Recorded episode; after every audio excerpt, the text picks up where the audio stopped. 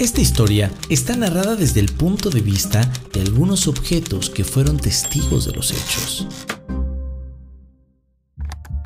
Un, dos, tres, por mí, por ti.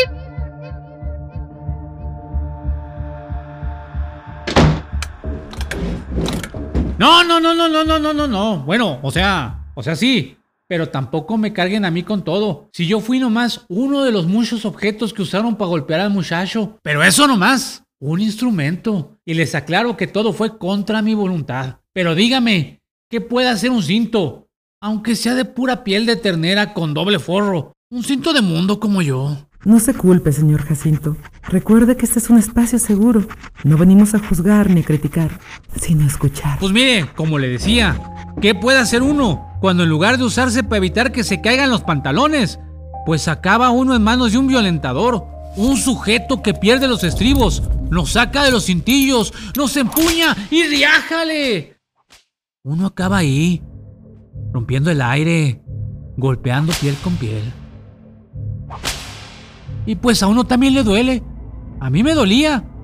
Aunque ya sé que no tanto como al chico. Porque él, yo supongo que se le rompió el alma. Imagínense que quien debería cuidarte es quien te hace daño. Pero, pero les juro que yo no quería. El chico me veía con la misma mezcla de temor y rencor con que veía a su padre. Pero pues a mí me usaron. Sí sabe, ¿no? Y se siente re mal. Yo fui fabricado para lucir y ser útil. Pero pues acabar haciendo cosas que uno no desea. La verdad, mire, yo no sé cómo le hizo ese pobre niño para aguantar tanto. Y es que no está fácil, oiga, mire, mire que hay límites. Pero aguantó. Y aguantó más de lo que muchos hubieran resistido. Porque todo se le cargaba al muchacho. Bien dicen aquí en terapia que el primer golpe se da en la casa, ya luego en la calle y en la escuela. Si alguien quiere levantar la cara, pues se la bajaban a punta de fregadazos. Por eso entiendo al muchacho. Estuvo muy fea esa noche.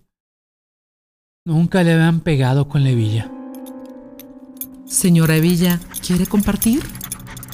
Yo. Yo, eh, sí, me llamo Eva, pero me dicen Nevilla desde chiquilla.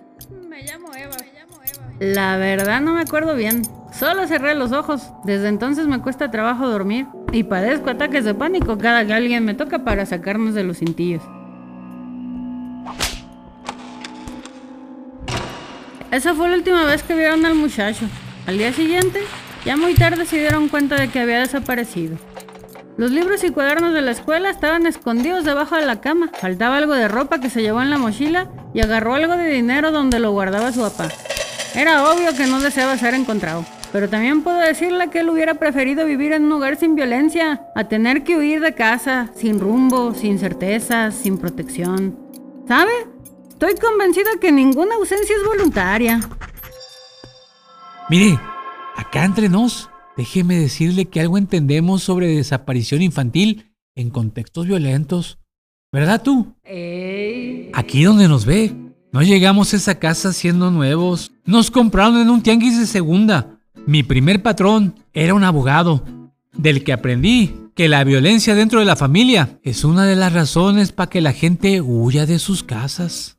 En esas épocas andaba yo bien lucido en eso de los juzgados y los ministerios, antes de que nos aventara la Villa y a mí con toda esa ropa vieja. Mmm, vieja, si no tengo ni una sola arruga. Bueno, como les decía antes, hasta estuvimos asistiendo a los foros que se hicieron para el protocolo adicional de búsqueda de niñas, niños y adolescentes. Ah, ¿verdad? ¿Cómo le quedó el ojo? Pues por eso me daba más culpa cuando me usaban para golpear al muchacho. Mi primer dueño siempre decía que muchas cosas iban a mejorar gracias al protocolo adicional, que así como yo lo entiendo es una especie pues como de receta de cocina, donde le dicen a cada autoridad qué se debe hacer cuando una niña, un niño o un adolescente desaparece. Pero no solo sirve para la autoridad, también sirve para uno, para saber qué hacer cuando te pasa, porque sí, a cualquiera nos puede pasar. Recuerdo clarito lo que decía. La ley en materia de desaparición dice que en el caso de niñas, niños y adolescentes siempre se presupone la comisión de un delito y el protocolo adicional aclara que se debe activar la búsqueda inmediata en cuanto se hace de conocimiento de la autoridad y hasta encontrarles. Sí, nada de esperarlas no sé cuántas horas. Como dicen a las familias, eso no es cierto. Hay que actuar rápido. Eso sí, cuando se le encuentra no significa que vuelva a casa de los padres, así como en automático.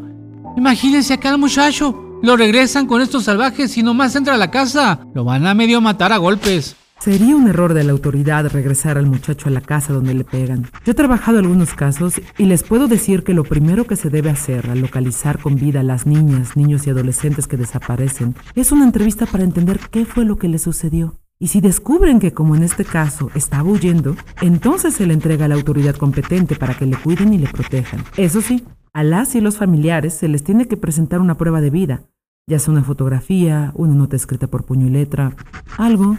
Eso me da mucho gusto y me tranquiliza que haya personal calificado que evalúe la situación.